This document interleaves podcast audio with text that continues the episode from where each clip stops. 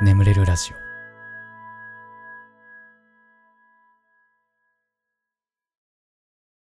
褒めてほしいのコーナー。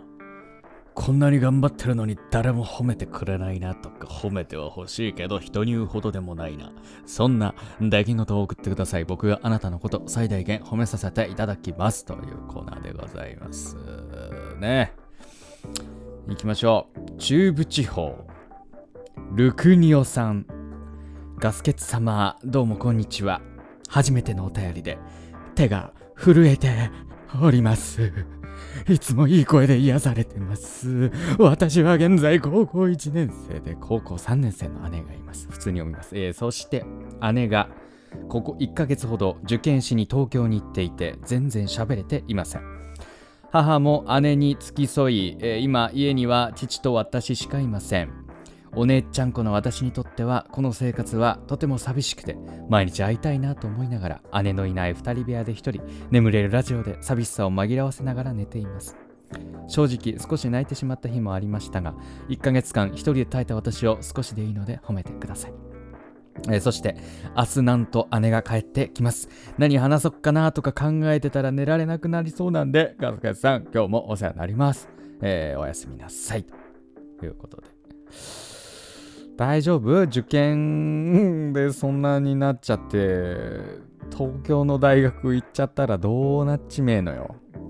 てかもうねこれ2月のお便りなんでお姉ちゃんは東京の大学に決まったりとかしたのかな？うん。大丈夫？うんまあ、地元の大学にでも進んでるといいけどねお姉ちゃんもね。あーでもななんか可愛いなこんなお姉ちゃん大好きみたいな。いるんだねこんな子ね。うんなるほどね。まあまあまあねあの末永くねこう仲良くね え過ごしていっていただきたいなと思います。はい、まあ、やっぱなんかこう今までこう当たり前にあったものがねこういなくなる時の喪失感みたいなのってね結構こう周りにもこう理解されない割にこう自分は結構辛いみたいなね。ありますからね。うん。よく1ヶ月間耐えました。今は大丈夫でしょうか？ね、それが心配ではありますけれども はい、ありがとうございます。えー、次行きましょうか。えー、東京都お住まいのラジオネーム、エイリさん、ね。私は都内の病院で管理栄養士をしています。転職したばかりで覚えることも多く、毎日忙しく、毎日勉強です。最近は残業も多く、仕事が山積みでミスも多いです。周りの先輩はできるのに自分だけできない。ミスばかりすると劣等感で胸がいっぱいです。家に帰っても休日も仕事のことを考えてしまいます。結局は慣れるまでの問題ですがそこまで行き着くのに心が折れそうな日々です。ガスケツさん少しのお言葉でもいいので背中を押してくださる一言をください。いやーわかるめっちゃわかるな僕なんかもね、本当に、覚えが悪いんで、本当に。うん。僕の場合、その、ね、今は映像制作の仕事っていう、すごくやりがいも感じて楽しく今仕事してますけど、そうじゃない時、まあ、特に僕 ADHD 持ちなんで、あの、やばいんですよ。興味ないことに対する覚えの悪さが。だから大学時代のバイトとかほんと苦痛でしかなくて、ほんと辛かった。覚えらんねんだ。うん。でね、なんか怒られたりとかして、あーってね、なってたけど、まあ、エイリさんはそんなの比じゃないほど覚えることも多いでしょうし、資格も持ってるから、すごいこう、期待されることも多いし、みたいなね。いやー、やね、やだ、それは。うん、どう？もう慣れてきた？多少は。2月のお便り、2月後半ぐらいのお便りですけど。半年前 やばいな、お便りのたまり方。これ、これさ、これ、このまま進んだら、なんか1年前のお便り読んでますみたいなことになりそうだね。でもね、なんかね、できるだけお便り読んであげたいなっていう気持ちがね、こうさせちゃってるんだよね。大体そのみんなそのお便り読まれると忘れてましたみたいなね 忘れた頃に読まれるのがね、眠れるラジオのお便りなんで。うん、まあまあ、まあそんなことはさておいてね。あまあまあ、なるほどな。まあ大変なことも多いでしょうけどね、よく頑張ってると思います。僕はあの、頑張れなくて、あの、覚えられなかったらすぐやめてたし、で前職もあの、覚えきる前にやめちゃった感がね、ありますから。全然すごいと思いますよ。はい、ありがとうございます。えー、埼玉県お住まいのラジオネーム、レイカさん。最近、家のガラクタ片付けで何日もかかってます。休みのたびに好きなことをやる時間もなく片付けています。誰も褒めてくれないので、褒めてください。ハート。ガラクタ片付けって何やってんの？レイカさんが、その、普段の生活の中で、こう汚してしまったものを今頑張って片付けてるみたいな状況って形ですか？うんまあね、こう、生きてたら散らかってきますからね、部屋ってね。うん僕もあのちゃんと掃除しようとすると本当に23時間かかっちゃう。毎回。もうなんかさすがに散らかってきたなって思ったら一気に片付けるみたいなタイプ。まあ普段からそんなに散らからないようには心がけてるんでそんなに今こう部屋見渡すとそこまで散らかってはないけどまあわかるわそれ。うん。あとそうあのコロナ療養中にさ食料届くんだよ。国から国というか自治体からどっから来てんのかわかんないけどそれが結構すごい量で大きな段ボールに2箱ぐらいで届くんだけどこれ食いきれないしさなんか普段食わないようなものとかが結構入ってるからさ全然減らなくてなんかレトルトのさカルボナーラとかさなんつうの俺や安いパスタソースさあんま好きじゃなくて。もうミートソースとか俺もう絶対200円超えてこないと。嫌だあのスーパーで言うとあの青の洞窟とかのぐらいのレベルのやつじゃなきゃちょっと嫌で。うん100円とかのミートソースね嫌なのあれ。僕あんま好きじゃない。パスタソース。うん。だからさ、全然変なくてさ、これどうしようと思って、なんか捨てんのも忍びないしなーって。うん。だから、まあ、弟に送ろうかなとか思ってるんだけど。うんまあ、そんな感じの散らかり具合ですよ、私は。まあでも毎休日ね、頑張ってるということで、もう僕だけより全然頑張ってますよ。もうほんと散らかり放題。ね、はい。まああんまり家に帰ってこないのもあるんですけど、うんまあ、そんな感じでございますね。はい。えー、次行きましょう。えー、大阪府お住まいのラジオネーム、ミューさん。えー、こんばんは、ガスケツさんいつも聞かせていただいております。私はもうすぐ中学3年生になります。なので今しかゲームできないのではと思い、よし、あと少しの中学2年生はゲームしまくろうと決心しました。今回はそのゲームのお話です。私は結構やり込み要素の強いロールプレイングゲームが好きなのですが、えー、今回まだプレイしてなかったドラクエ11のスイッチ版をやりました。今までドラクエは何作しかやったことなかったのですがドラクエの曲が好きすぎることを一番の理由に買ってしまいました。あまりゲームの内容に触れるとネタバレになりかねないので抽象的に言いますとめっちゃくちゃ面白かったです。少し前までストーリーさえ分かればやり込み必要ないじゃんと思っていた私ですが面白すぎて好きすぎて楽しすぎてまさかの全攻略してしまいました。えここからどう褒めてほしいことにつながっているのか不思議に思いましたか？私はこのやり込んだドラクエから何事も最後まで手を抜かずにやり通すことの大切さを改めて実感しました。そしてやり通した時に得られるものややり通すことの、えー、で失うものも知りました。たかがゲームでそんなものと思うかもしれませんが本当にすごいものなんです。この考えたことを客観的に見るとすごくいいこと言ってると思いませんか？ゲーム全攻略した私とゲームを楽しかっただけで終わらず学びにつなげた私を褒めてください。あ、ガスケツさんは全攻略したくなるくらい飲み込んだゲームありましたか？聞かせてほしいです、えー、もう少しアイテム収集して売ってから寝ようと思います。おやすみなさい。なるほどね、ドラクエ。僕ね、恥ずかしい、お恥ずかしい話でね、ドラクエはね、えー、ゲームボーイアドバンスのキャラバンハートっていうやつしかクリアしたことないんですよ。キャラバンハートね、結構面白かった記憶あるんだよな。うん。で、あと、あの、みんな大好きな、ドラクエの5かな？天空の花嫁って5かな ?5 もやってんだけど、結構中途半端なとこで終わってんだよな。大人になって、ちょっとして終わっちゃってんだよね。だみんながよくあのビアンカにするかフローラにするかみたいな、あのフェーズまで行ってなくて。いや、俺もそのね、議論に乗りたかったのよ。俺もあの、いちご100%の東条派か西野派かっていう議論結構好きだから。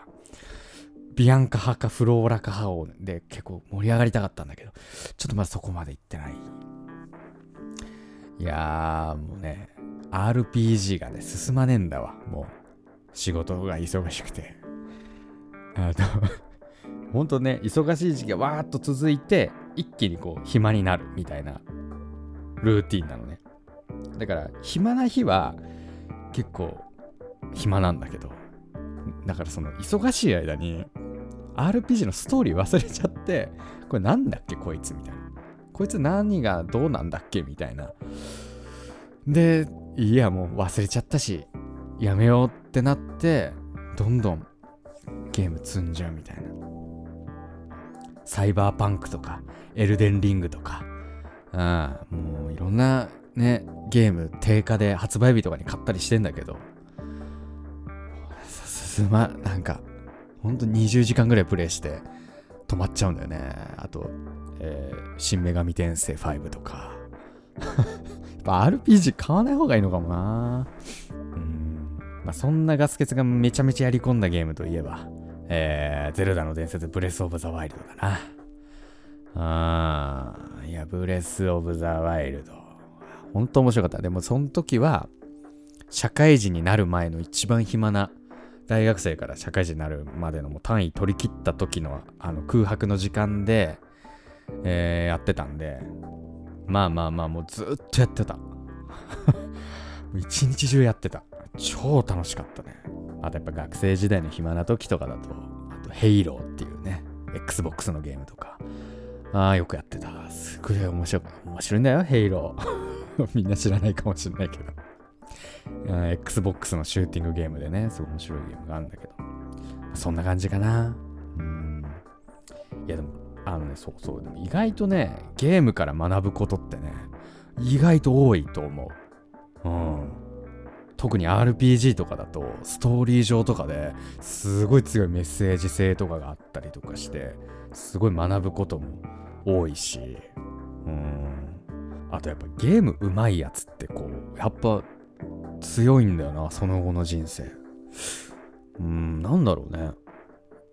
いや、俺の友達にすごいゲーム上手くて、すごいゲームずっとずっとやってたやついたんだけど、医学部行ったしね。すごいよね。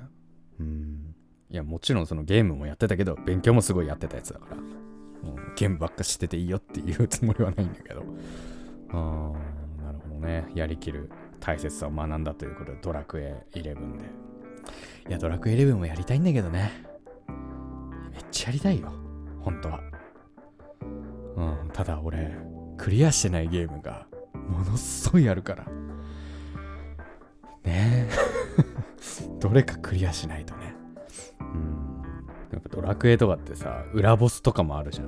もうあの、俺キャラバンハーツやってた時、裏ボスなんてもう全然たどり着けもしなかったから、まあね、すごいやり込んだんだね。頑張ったんだね。や、お疲れ様でございましたね。そのやりきる力ね、あの、高校受験にも使えるようにね、頑張って。よし、あちょっと長くなっちゃったな。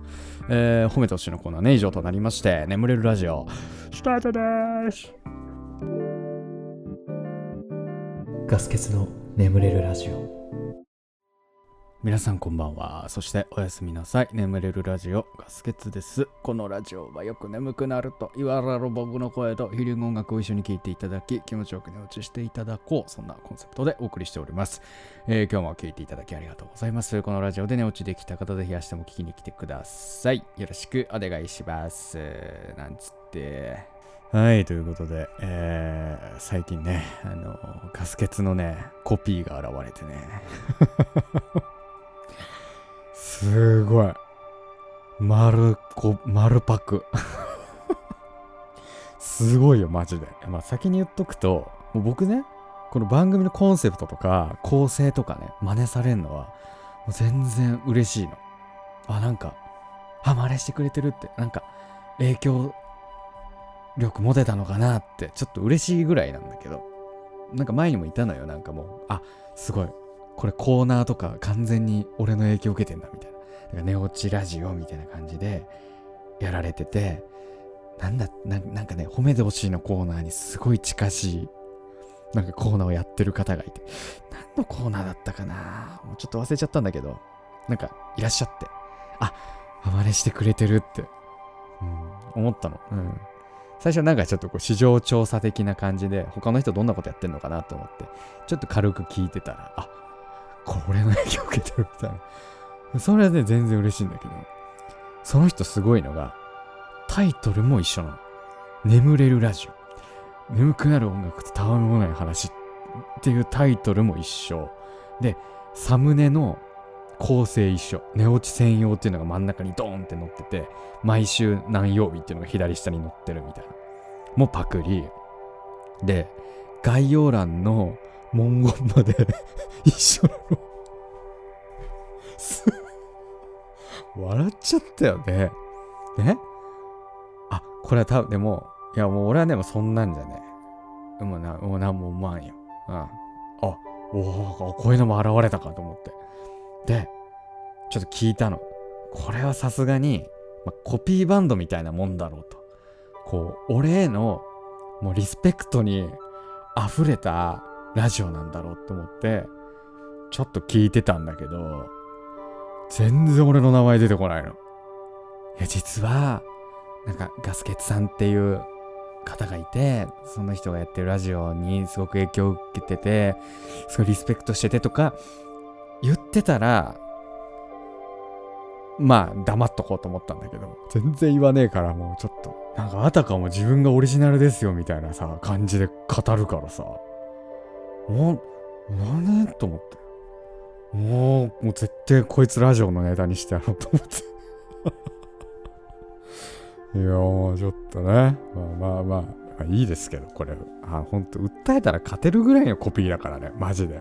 で、もう皆さんはあの調べてね、こう再生をしたりとか、あと、荒らしたりとかね、やめてね、ほんと。再生数に貢献するのも尺なんで、あの、調べないように。はい。えーなんていうことで、えー前回のコメント欄ね、読んでいこうかなと思うんですけども、えーミセス羊さん、楽しそうに話してるところ申し訳ないんですけど、サウナからの水風呂って血圧、心臓とか健康上何の心配もないんですか？いや、俺あると思う。正直ね、えーいや、こんなん体にいいわけないだろって思いながら入ってる。ただ、一応、現状で言うと、まあ、体にはいいってとされてるよね、サウナは。うん。で、まあ、サウナの本場のフィンランドとかの平均寿命は日本と同じぐらいなんで、まあ、そこまでの影響力はないのかなって気はするけど、まあ、どうなんでしょうね。まあでもよくね、あの、心臓病とか血圧、高血圧の人は入らないでくださいっていうのは、まあよく書いてるなーって印象です。エンプティさんですね、えー思い出してまた見に来ました。お便りをくれたいけど恥ずかしくて送れない。送れ恥ずかしくない。送るんだ。お便りさ、やっぱままたちょっと社会人リスナーがおとなしいよね。あの、そう。リスナー層を見ると社会人、僕よ、僕と同年代ぐらいが一番多いんだけど、再生してる年代で言うと。やっぱ増えないね。どうした、ど？時間がないのかなあんまり。やっぱり。学生の方が時間があるから、遅れるのかな。えー待ってますよ。社会人の方からのお便りも。はい。えーそんな感じでございますかね。はい。えーその他にもですね、GK ピエロさん。あ、枝豆さん。250円。スパチャ、スパチャじゃねえ。スーパーサンクスありがとうございます。枝豆。枝豆さん。枝豆ちゃん？はい。はい。スーパーサンクスありがとうございました。ね。えー最近お腹に新たな命を授かりということで、おめでとうございます。えー、はるさん、えーゆいねこさん、あきこさん、ぼっちスケーターさん、ハッピーベルさん、パピプペコリンさん、ルリさん、松本さん。ちょっと待って、俺これ松本さんこれ、最近ガスケツさんの眠れるラジオなしで寝れる。感謝感謝。ね。なしで寝れるんかーいっていうね。でもでも聞きに来てくれてるということでね。はい。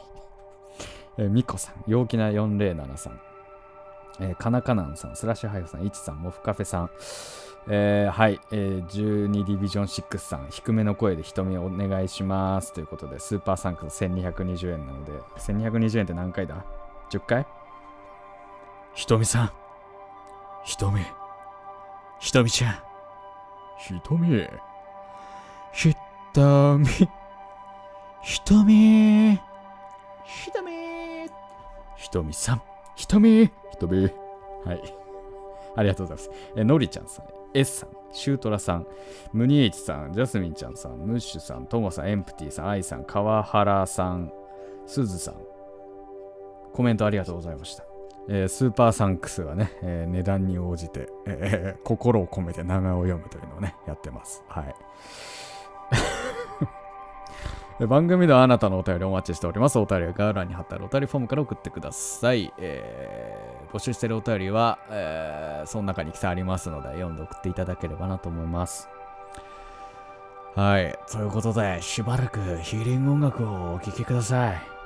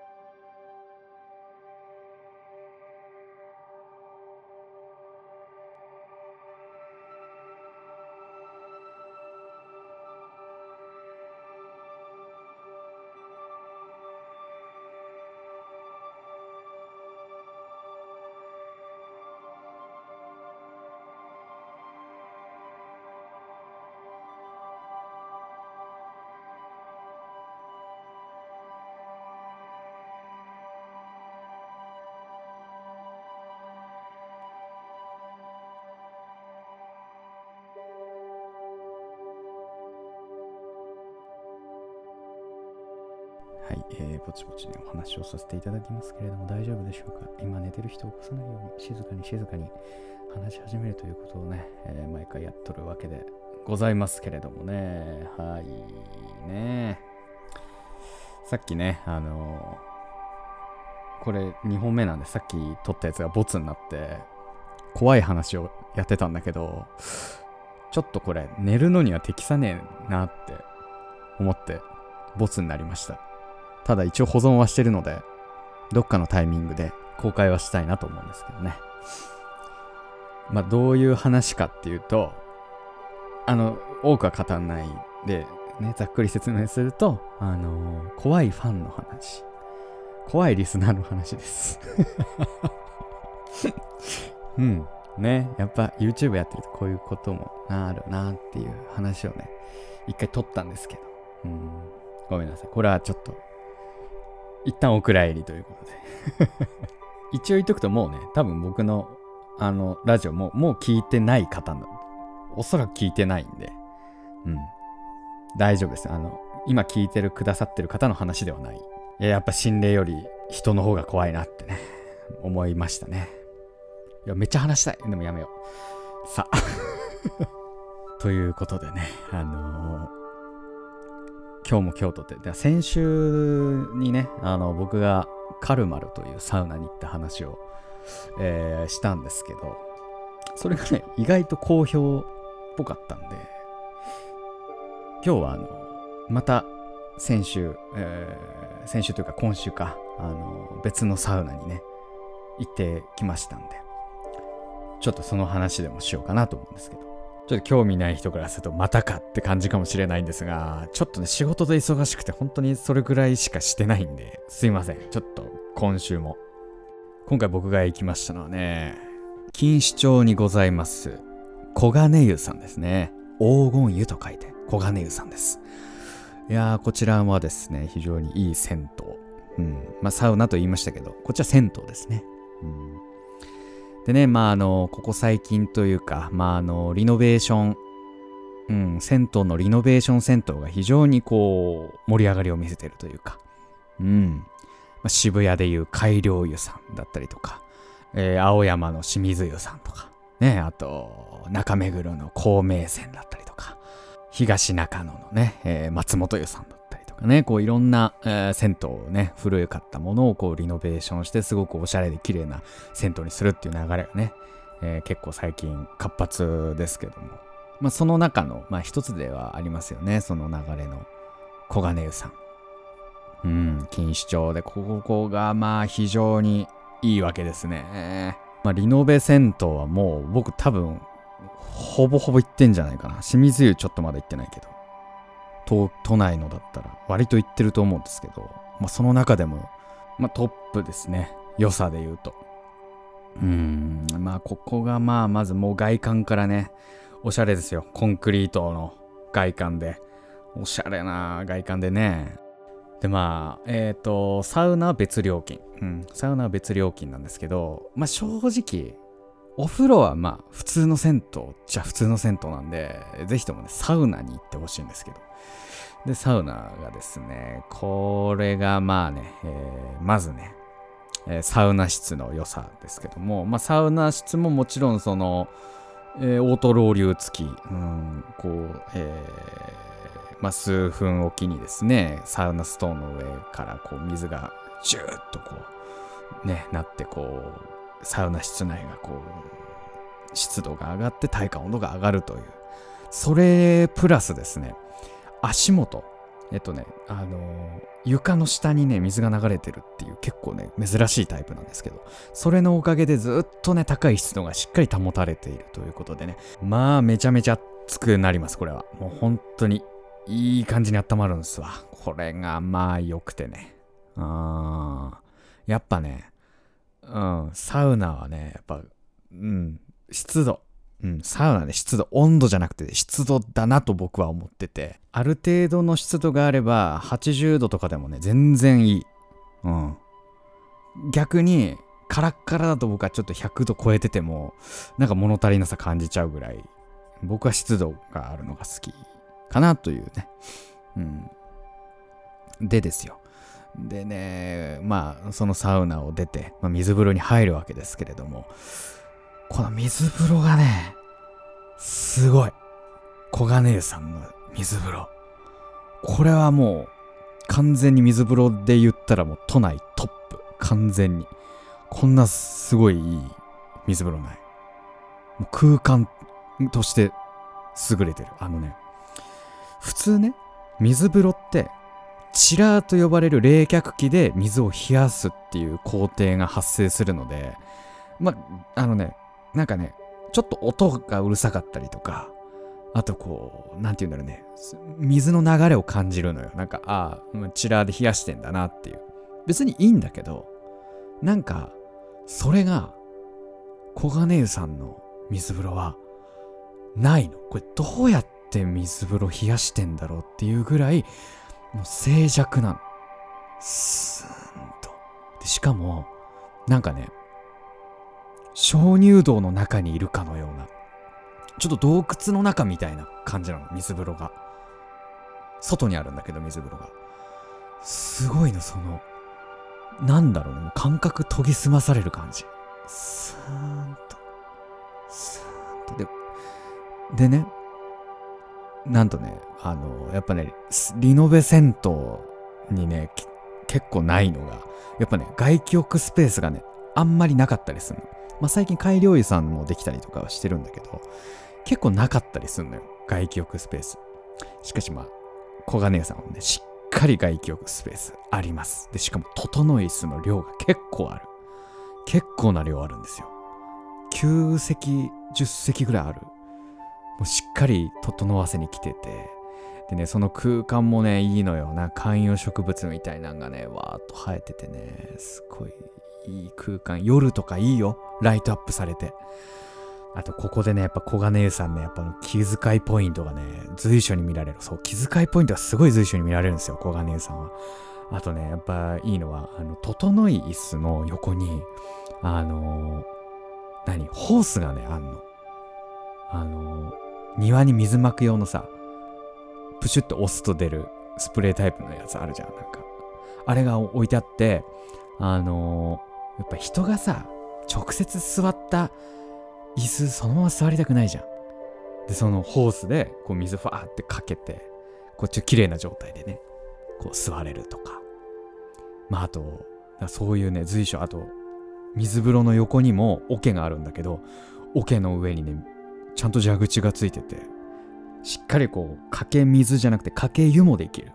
うん、かけ、あの、水風呂に入る前にかけ水派とかけ湯派がいるんだけど、僕どっちかっていうとね、かけ湯派なのよ。うん。お湯で汗を流して水風呂で一気に冷やしたいタイプだから。ですごい嬉しいんですよ、この小金井さんの蛇口。うん。でね、しっかりね、ビート板も用意してくれてる。うん。あの、ほら、サウナでさ、そのまま直接座るタイプのサウナもあるじゃない。あの、もうサウナマットは汗でびちょびちょになってるさ、タイプの。まあ、あんなんないです。ちゃんとビート板みたいなのがあって、こう、それを取って、そこに座るっていうね。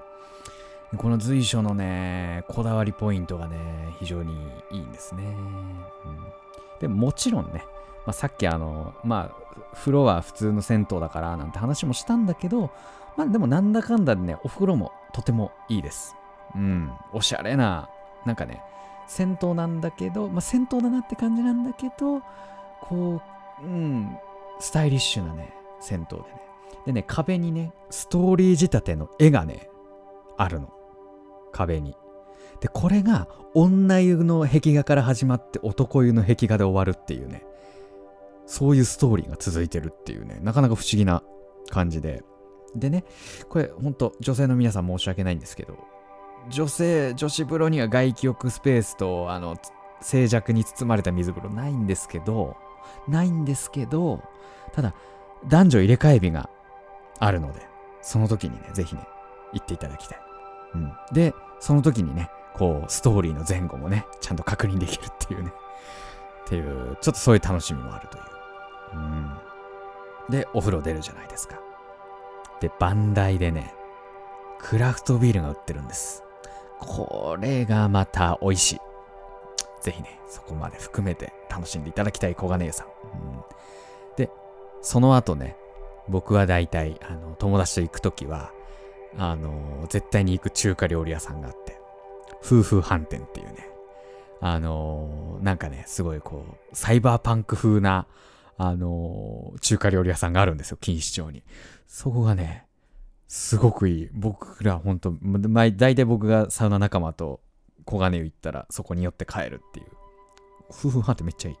あのね、黒酢の酢豚があるんだけど、めっちゃうまい。あの、みんなが想像してる酢豚と全然違う。